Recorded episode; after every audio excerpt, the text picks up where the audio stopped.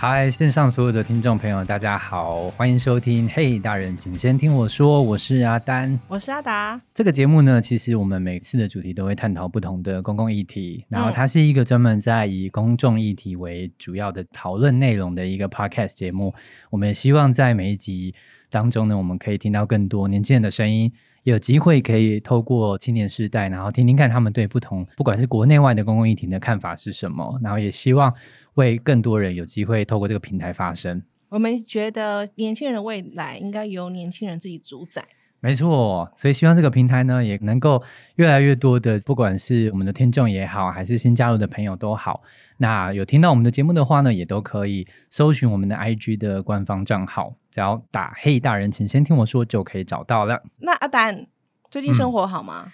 最近生活还 OK 诶，因为你知道过年之后，嗯。我自己工作来说的话，过年之后的话就会稍微好一点点哦。对，然后但你也知道，就是这段时间可能都是每个公司要办春酒啊什么的。对，而且是在做年度计划 kick off 的时候。对，在做年度计划 kick off 的时候，所以我觉得现阶段算是之前在忙的告一段落了。然后接下来的话，应该就是开始要做今年的一些规划。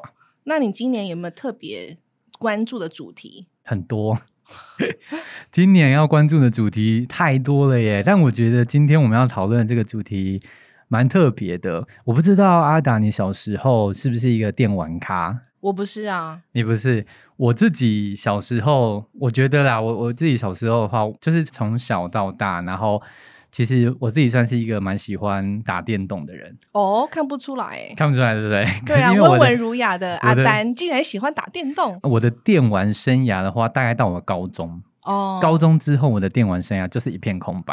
OK，所以在那之前，你想小时候我们最常玩什么？就是那种大型的大台的红白机。没有红白机还是小的，红白机是家庭用的。OK，有那种外面的。哦，我懂你意思，外面有那种比较大台的。店，对对对，要去有点像爬庆狗那样。对对对，然后你要投币，然后有早期的时候，小时候会玩什么快打旋风，一定会玩的，可能有快打旋风，然后还有什么，小时候还会玩什么？超级玛丽、玛丽兄弟、玛丽兄弟，然后还有小时候有一个游戏叫冒险岛。我不知道你有没有玩过，没有。对，那那几个都是那种大台的电玩，然后一直到家庭式的，因为家庭式就像你刚刚讲的红白机嘛，嗯嗯，对。然后像任天堂他们都会出红白机，嗯，然后一定都会有什么超级玛丽啊，然后什么战车啊。天哪，我觉得很多年轻人根本没看过红白机吧？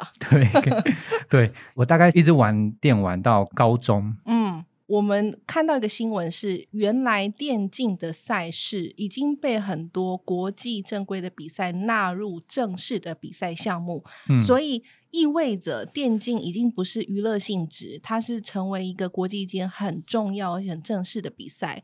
那我最近看到一个新闻是说，在二零二二年的杭州亚运已经把电竞赛事列为正式的比赛。哇，这个新闻是让我大开眼界耶！怎么说？表示说，以前我们觉得电玩还是娱乐性质、消遣的活动，但是它现在感觉后面是一个完整的供应链，很重要的一个产业。嗯，我很想要了解它后面发生什么事情。对，电玩这个产业。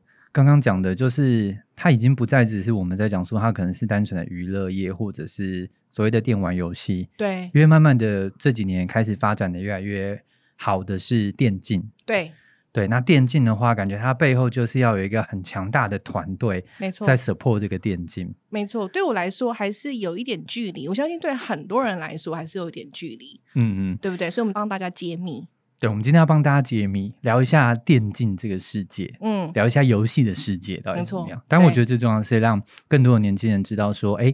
如果我真的对于这样子一个产业，我觉得不只是年轻人啊，可能就是像比如说爸爸妈妈，没错，大家可能对于游戏啊、电玩啊，都会有一些些刻板印象。没错，对。然后我们也希望让大家透过这一集能够更了解到底电竞在做什么，然后电玩在做什么，它之间的差别是什么？这个产业它到底它的未来性在哪？对。那我们是不是要把今天的沙发客介绍出来？听说很重量级，很重量级。我们真的是哇，在每一期每一，我觉得都真的都很感谢每一次愿意来上我们节目的沙发客。你到底用多少年的人情？到底动用了多少自己的人脉？因为每一集都在讲说，哦，这位是我的朋友，那位是老同事。对，但今天这位沙发客呢，大家会把他介绍出来，然后他真的是重量级的，因为他现在目前的话，在台湾就成立了 Four Gamers 这样子的一个旧式电竞股份有限公司。Four Gamers 我听过，你听过吗？对。哦，因为我要做仿钢，所以 是一个大有来头的公司。对，它是在台湾，我觉得现在发展的真的是蛮好的一家公司。那待会的话，我们会请沙巴克来跟大家做更多的自我介绍。那今天这位不得了，他是 Four Gamers 的营运长。哇哦，我们叫他多哥啦。对，多哥你好。对，然后他的中文全名的话是黄志胜，黄老板，黄黄老板，黄黄财务长，黄财务长。对，那听说是个富翁是吗？呃，这个这个我不好，这个可能等下让他自己来跟大家分享。欢迎多哥，那多哥也在我们现场，那是不是请多哥跟我们线上所有听众朋友打招呼？嗨，各位听众，大家好，我是 Domingo。那多哥，你要不要跟大家稍微简单自我介绍一下？因为我觉得他的成长背景很特别。然后，为什么我们今天要来讨论电竞呢？其实跟他自己本身的成长背景蛮有关系的，以及他现在为什么要成立一个 For Gamers 这样子的一家公司？那到底这家公司在做什么？多哥是不是可以跟听众多介绍一下？好，那我是七年级生，然后我是在高雄出生的。那我其实是跟阿丹一样。哦，我们在可能求学的过程之后，就移民到南美洲的阿根廷。那我的游戏资历是从小学三年级开始，就是刚刚有提到，就从红白机开始，然后也是从超级玛丽、玛丽兄弟，可能是一代、二代、三代，然后从什么勇者斗恶龙开始玩起。那在移民到阿根廷之后，也慢慢就是跟着转型嘛，那开始玩 PlayStation 以及 PC 的一些连线的游戏。那在阿根廷有个比较特别的经历，是因为我跟我的哥哥，我们都非常喜欢打电动，嗯，所以在那个时候，其实我们家里过去是开超市的，嗯，那三号我们就是说服了家人，就是哎，要不要在阿根廷开一个游戏的网咖，嗯，所以也算是解锁我人生一个成就，就是大家觉得那个时候应该是所有玩家的梦吧，就是觉得开网咖就是我整天可以泡在网咖里面，然后一直打电动。好，那实际上也不是这样子。好，那开网咖其实算是我那时候跟家里的一个创业，算是一个副业。那我还是在同一个时间有在求学，然后。也在阿根廷就是工作一段时间，然后一直到十年前才回来台湾。嗯，那这中间有也跟阿丹这边一起共事过，就是在 那个某个零售。其实阿达也是，阿达我们曾经都在同一家公司，都是前同事。对对，只是可能没有缘分认识这样子。嗯，对。那在。几家公司服务过后，后来我跟我哥哥就决定，哎，我们觉得这个电竞以及游戏的市场其实是蛮大的。近年来，大家对于数位娱乐的一些需求也是越来越高，所以我们就是在二零一三年的时候成立 Four Gamer 这家公司。那主要是替游戏发行商以及印尼商去推广他们的产品以及服务。然后，大部分的形式可能在过往都是会以电竞赛事为主这样子。刚刚多哥跟我们介绍很多，然后。我觉得待会的话，可能我们今天会有非常多他要帮大家来解密，哦，就是因为我觉得我跟阿达，我们两个真的都是游戏世界跟电竞的世界的，我觉得我们是幼幼班的程度。我根本还没出生吧？对我自己大概到幼幼班的程度啦。所以其实我觉得很多人都蛮想要投入这个产业的，那也对我相信很多人对这个产业都蛮好奇的。但是我觉得我们是不是第一个先来看到，就是说到底多个。是不是可以跟我们听众朋友分享一下？就是大家很多人都会觉得说，哦，它是一个游戏产业，它是一个娱乐产业，或者是我在讲电玩，跟所谓我们在讲电竞，是不是它其实实际上它是不同的东西？到底电玩跟电竞它的差别到底在哪边？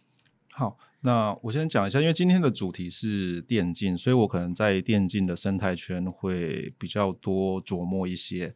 那电玩。本身就是游戏业，就是其实它是一个还蛮老的行业。我们可能就是三四十年前就开始玩，呃，像刚阿丹说的街机啊、红白机。嗯，那电竞它本身是一个，对，那个叫街机。街机。我们刚才还在那什么大台的 大型机台、大型机台什么？对对。好，那电竞其实是这十年来比较蓬勃发展的。那因为它之前有一些技术的难题，比方说网络连线需要克服。那早期其实大家唯一能够办比赛的地方都是在网咖，因为呃区域网络是比较稳定的。那后面跨国的一些网络开始稳定了之后，才有比较多可能性发生。那我觉得大部分的听众对于电竞这个行业都是陌生的。那我会用大家可能比较熟悉的一些产业去做类比，大家的想象可能会比较直接一点。那其实电竞它对我来讲等于是另外一个运动。那我们可以对比现有的职业运动。那所谓的职业运动，你们可以想象就是跟可能跟中华职棒一样。好，那在这个生态圈里面，我会有战队。呃，比方说中华职棒就会有棒球队，然后我会有选手，我会有经纪人，我会有队经理。那我有战队，我需要收入嘛，所以我会有赞助商。比方说中国信托，他可能就认领那个战队，然后包含可能我在棒球场上面会看到一大堆的广告，这些都是赞助商。我会有门票收入，我会有周边收入。我会有，比方说媒体销售收入，media rights 的意思是说，哎，我要把今年的转播权卖给哪一个电视台，或者是哪一个转播单位，再让他们去做广告的招商。好，所以其实，在电竞的行业也是一样的，就我会有一个可能是一个高强度的职业联赛，那我一样会有战队，一样会有选手。然后一样会有粉丝为他们加油，一样会有看比赛的人，一样会有转播。那转播一样，它就会有流量以及商业价值。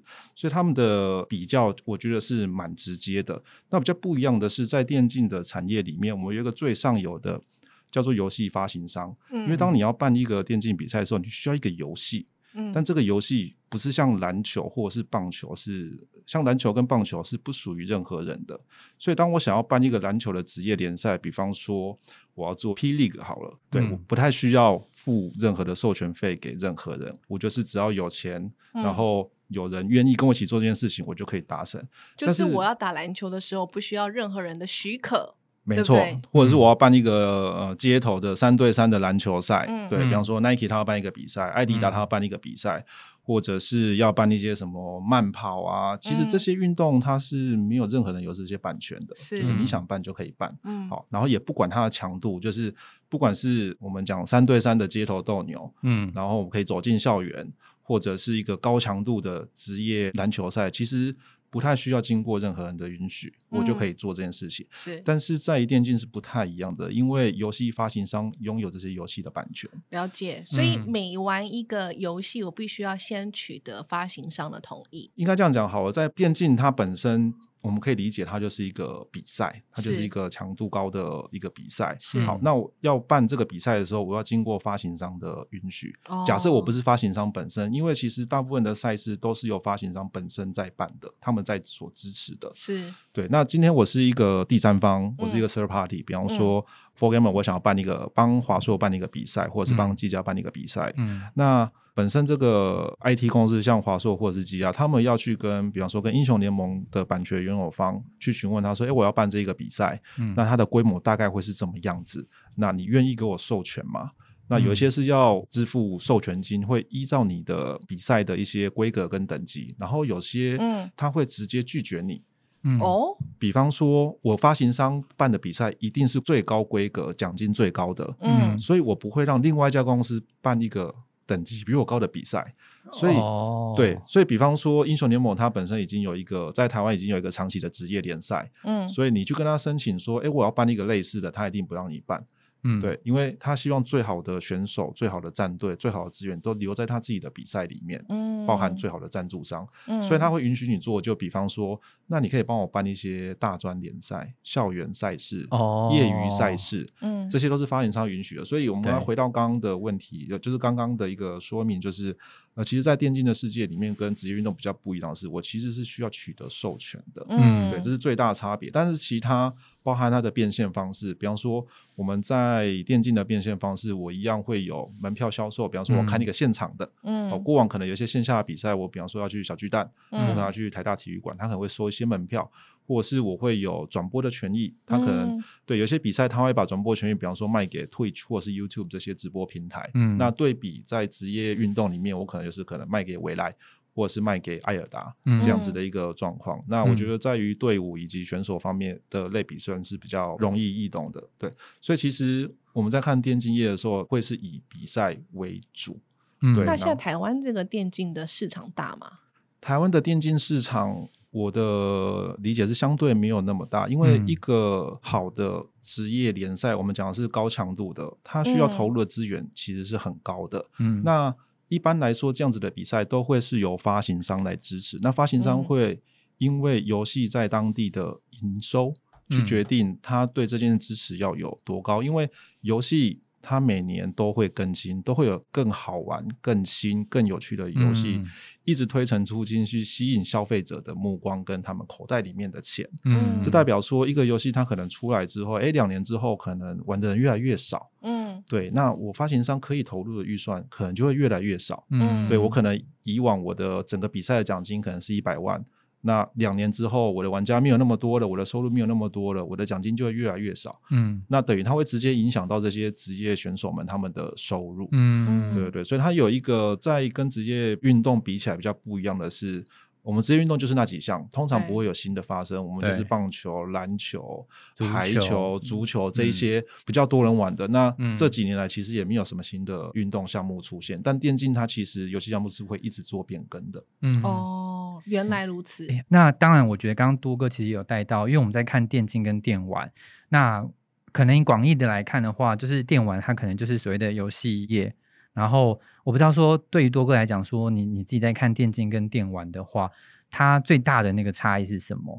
以及呢，我们在讲就是台湾的电竞的这个规模跟它的产值来看的话，我觉得不只是看台湾，如果看全球，到底电竞它在全球的话，它的产值大概多大？它大概是一个多大规模的产业？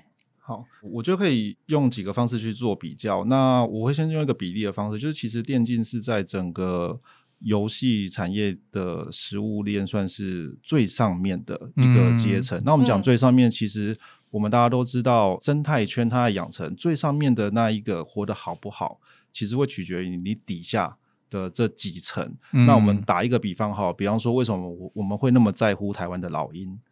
因为老鹰消失了，代表说其实你下面的生物链出了一些问题。对，对比方说老鹰吃什么东西，那它下面的。那些生物消失了，动物消失了，或者是中毒啊等等之类的，所以为什么大家要保护老鹰？没错，但老鹰对我们来讲就是一个指标，因为只要老老鹰活得好，这代表说它底下几层的活得呃就过得还不错。嗯嗯，对。好，那其实电竞也是一样。那为什么电竞它那么重要？刚刚阿丹有提到说，就是以产值来讲，电竞在全球的产值一年大概是十多亿美金左右，大概是三百亿台币。嗯，那以一个产业来讲，这其实是非常非常小的。嗯，那我们怎么样子去定义电竞这个产业呢？就是以它的营收来讲的话。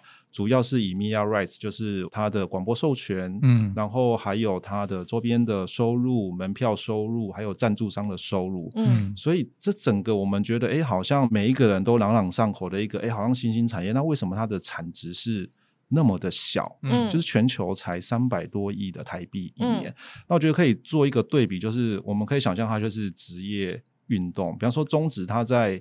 台湾一年的产值我不清楚大概是多少，但我觉得可能没有五十亿左右。嗯，对，以这可能中值来讲，嗯，但是中值它代表是什么？它代表它是底下的产业，比方说我会有一些运动商品的销售的产业，鞋子啊，没错，就是中指，这它是职业运动，它是在整个食物链的最上方，所以当我有一个职业赛事，我才会有明星，嗯，才有人可以去代言，比方说 Nike。对，才可以去代言艾迪达，才可以去代言 UA。才会有其他，比方说，因为有这些明星我衍生的一些效应，那这些产值它都不能够算在中值里面。为什么？因为中值的产值，他们的计算方式就是赞助商的费用，然后 media rights 等等等这些。所以我们看起来，哎，好像中华职棒它的产值并没有那么高，嗯，但是它衍生出来的效应是大的。然后这一些运动用品商，他们其实是需要这一个我们称之为 content 或者是内容去做他们的品牌推广跟行销。嗯，就是当没有强度那么高的比赛的时候。那我的产品为什么要做的那么好？嗯，好，那这件事情回归到电竞也是一样的，就是电竞它虽然全球的产值只有十多亿美金，但是它是奠奠基在于一个一年产值一千六百亿左右的游戏业。以及一年，我没有这个数字，但是一千六百亿美金吗？一千六百亿美金，哇！一年，对对对对。那大家对这个数字可能没有太多的感觉，但我们可以做一个类比，就是电影业一年的产值大概是四百亿美金，哇！然后全球的音乐一年的产值大概是两百亿。所以意思就是说，电影跟音乐加起来还不到游戏业的一半。嗯，对，所以会变成说，我们大家过往可能不太把它当成一个产业认真在探讨，但它其实全球的产值的影响力是大的。嗯，那我们刚刚讲的一个比较就是，哎，电竞的产业它虽然产值比较低，就是以我们刚刚定义的，就是它的收入的来源，但是因为它是奠基在于一个呃影响力很大，然后产值很高的游戏业。以及硬体业，就是我们可以想象的，比方说电竞笔电、电竞键盘、电竞滑鼠，就是我可能还有一些显卡，对我可能就是一张显卡可能要现在要三万、四万、五万，我可能还买不到。那这些高单价、高毛利的产品，是电竞玩家他们所追求、所需要的。所以电竞在这个上面，它也是创造一个需求，就是当我没有比赛、没有选手的较量、没有那么计较说我用的设备会不会。决定我的技术的优势的时候，嗯，这些产品他们是很难分出高下的，嗯，对，所以我们会用刚刚的职业运动做一个比较，就是电竞创造这两个的需求，就是今天如果是玩家，我知道有一个舞台在等着我，我每天练习，我有机会上那个舞台，我有机会变成一个明星，我有机会有更多的收入的时候，那我投入的时间是会远远大过于，嗯，我就是每天在家里打，然后就是一个休闲娱乐佛放，嗯，对，所以为什么这件事情是重要的？虽然那产值是。是低的，嗯，他有一个很清楚的目标，嗯，就是如果假设我今天要成为玩家的话，嗯，那电竞这个产业带给我的就是很清楚的一个目标在那边，嗯，对我想要成为一流的玩家，我想要拿到世界冠军，我想要站上国际的舞台，很清楚，他就是会有一个很漂亮的蓝图在那边，然后很清楚的目标，然后让这些玩家他有目标可以去努力。哎，我有一个门外汉的问题，哎。就是我们刚刚说过，电竞比赛很多都是发行商来主导嘛。嗯，那以玩家来说，我有可能同时成为很多发行商的选手吗？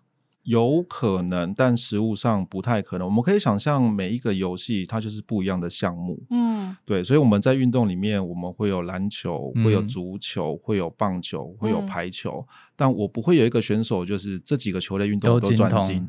对，所以在游戏界或者在电竞界里面，其实有不一样的游戏的类型。比方说，有射击游戏，有卡牌游戏，嗯，对，有。塔防游戏这一些游戏，他们所需要的技能跟技巧是不太一样的，可能有三四款不一样的射击游戏，这些可能有些选手他是可以共通的，但很难有一个选手就是可以什么游戏都精通。嗯，对，所以这个难度算是蛮高的，原则上是不太可能发生。对啊，我这边有看到一个资料，叫做从国际运动科学期刊。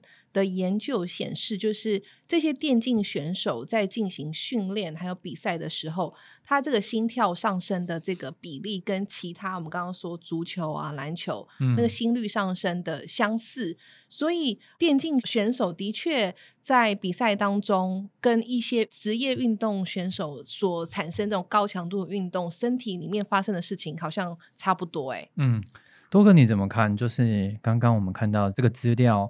他看到说，哎，因为慢慢的电竞好像被世界慢慢的认可，成为了某一种的运动赛事。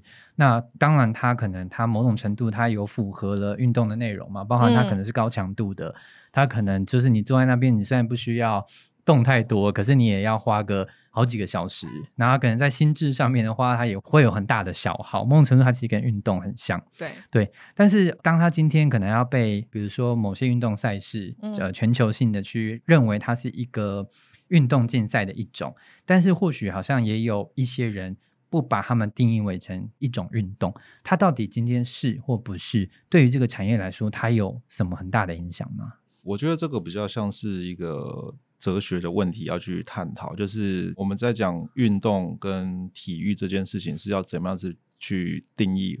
我相信字典上面都有，但是实际上就电竞来讲，它跟很多运动就是选手的一些反应其实是很像的。比方说，它有一个竞赛，然后需要动脑，也需要动手，对，那它也有一些策略。比方说，我可能玩一些卡牌游戏，我还需要去思考说我的出牌的方式。那你对比你在做。比方说一个篮球比赛的时候，我当然还是有一些什么攻防的策略，所以它就跟运动跟体育来讲，就现在的状况其实是没有太多的差别。我觉得最大的大灾问就是需不需要，或者是会不会被某一些组织承认。比方说在台湾，它在二零一七年就被承认为运动项目。对，所以在台湾的电竞原则上，现在是由体育组这边做一个统筹的管理。嗯，那比方说刚在开场的时候，哎，有提到它电竞会是亚运的一个正式的比赛项目。嗯，好，那是被亚运会这边承认，所以它就会纳入，它就是把它当成一个。运动来看，那奥委会现在的状况是还在讨论，嗯，对，那是它会不会被承认成为一个项目，那也是下一个大家在关注的。但实际上，是不是被政府或是被一些国际组织承认的话，嗯，并不会影响电竞它的发展。啊，原因是什么？因为现在大部分强度比较高、奖金比较高的比赛都是由发行商承办，就是我们刚刚提到的。那发行商他有直接的诱因，就是他有直接 incentive，就是我今天一个比赛办得好，就会有越多人愿意玩，越多人愿意玩。代表有越多人愿意花钱在这个游戏上面，所以对他来讲是一个正循环。但反观在一些职业运动上面，其实一些协会或者是一些组织，他们可能在推广一些运动，比方说球类运动，好，比方说推广篮球好了，实际上是并不会有人因为大家开始打篮球，然后直接获益的。嗯，对，所以这件事情跟运动比起来，它又有一个蛮大的差别。所以原则上，今天不管电竞它是不是被国际组织或者是政府承认为一个运动项目，这个产业都会继续发展，因为发行商它有一些商业利益会推着整个事件往前走。嗯，对。所以你看哦，就是如果是运动赛事的话，他们其实还是会有一些资源不足的情况。这个时候其实就会仰赖一些，比如说政府单位或者相关的组织啊、协会要去帮忙去推动它。嗯，可是你看电竞产业的话，它其实发展如果够成熟的话，就算没有被。认可成为某一种运动赛事，它还是可以运作的很好。那我另外好奇啊，问一下多哥，就是我觉得某种程度，当然我不知道这是不是，就是说哦，可能有些国际组织还没有办法现阶段马上把电竞当做是一个运动赛事，会不会某种程度也是因为电竞它背负了一些原罪？譬如说打打杀杀，对他可能会有一些暴力的元素在里面，然后或者是会被我觉得很多，比如说家长可能就会觉得说，哦，小孩去从事电竞，或者是他要变成一个电竞选手，就有可能会对他的未来前途可能会有一些负面的观感，或者是。一些负面的刻板印象，像很多父母会说，要打电动可以当饭吃吗？对对对，没错。那你看多哥现在吃的多好，吃的多饱，白白胖胖，当上了一家公司的 CFO。对，但回过头来，如果今天我们在讲电竞这件事情，到底他多哥你会觉得他的社会责任在哪边？嗯，我该怎么样继续去努力，然后去改变大家对于电竞的一个观感或看法？我觉得这个问题也是蛮哲学的，就是我们首先要看说，今天都问了一些很哲学的问题。对，就是你有多哥其实是哲学家，没错，他不是老板，他是哲学家。念错科技，这告诉我们说，以后要变成一个大老板跟富翁的话，你就是先把哲学念好，先从哲学开始。对，就是这件事情的责任在谁身上呢？就是我们觉得说，嗯，好像要把，比方说，不管是电竞还是游戏业的一些正确的观念，或者是一些社会责任。至少不要把它造成一个社会的问题，因为我们现在污名化它，没错。那但是这件事情又会是谁的？责任应该说，这个产业的得利者其实是游戏发行商，嗯，对。但是由游戏发行商自己出来讲，因为其实现在游戏衍生的一些，不管是游戏还是电竞，衍生的一些社会问题，原则上就是电玩成瘾这件事情，就是嗯，对，学生们就是讲直接点，就是只顾打电动，就不念书了，或者是一直氪金，一直花钱在游戏上面，不管是要抽卡、买道具啊等等之类的，但是很难让发行商去担任一个。这样子的角色，因为他要最大化他的利益，他就是要让大家玩越久越好，花越多钱越好。他不是一个能够出来跟大家说，请大家不要电玩成瘾。嗯，对。那对政府来讲，因为他们对于电竞以及游戏业，在台湾原则上不会有太多的监管。现在台湾最多的监管应该就是游戏分级。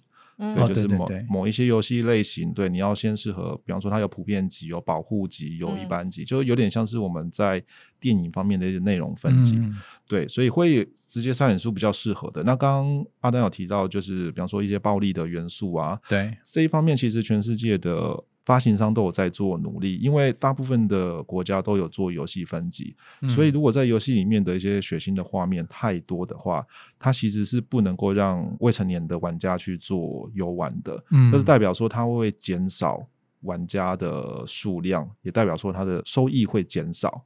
所以我们都知道，游戏的主要的玩家都是在可能在青少年，或者是可能刚出社会二十几岁。对，所以舍弃掉十八岁以下的玩家，原则上会对整个收入造成很大的影响。所以其实现在除了一些可能恐怖游戏啊，或者一些游戏发行商，它比较标榜就是可能这一类型的内容，嗯，大部分的都不太希望引起玩家的反感，或者是带太多的暴力的元素，或是他们会用卡通化的方式去呈现，嗯，然后一样。因为它本身有很多竞赛的部分，对，坦白讲，它是没有办法避免打打杀杀，嗯，对。但比方说，刚刚阿丹讲的《A 世纪帝国》，而我可能在《世纪帝国》里面，我还是会《世纪帝国》对什么什么帝国的，对。我可能在里面还是会有，我要制造出工兵啊，制造出一些士兵去攻对方的城堡或者是阵营，但是其实你不会看到，比方说有血喷出来，嗯，他们就是砍一砍，然后这个人就消失了，就这样子。对对对对所以发行商其实他会尽量的把这些元素降到最低。那我觉得这是他们部分在做的社会责任。那至少就目前为止，在于这一方面，我们的确是很少听到说。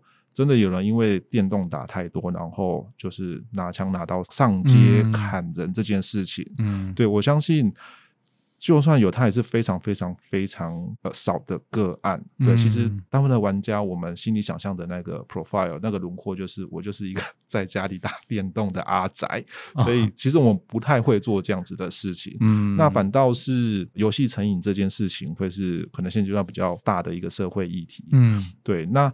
在于这一方面，发行商很难解决，因为他是利害关系人。那我觉得政府在于可能透过一些教育的部分，是可以解决这些问题的。我觉得爸爸妈妈也很重要，哎，就是现在很多小朋友都是变三 C 孤儿嘛。对，就是我我爸妈没有时间，我就丢给他个平板个 iPad。嗯，所以从小朋友很小的时候，他就很习惯黏在三 C 的产品前面。嗯，那小朋友在三 C 前面就是抓宝啊。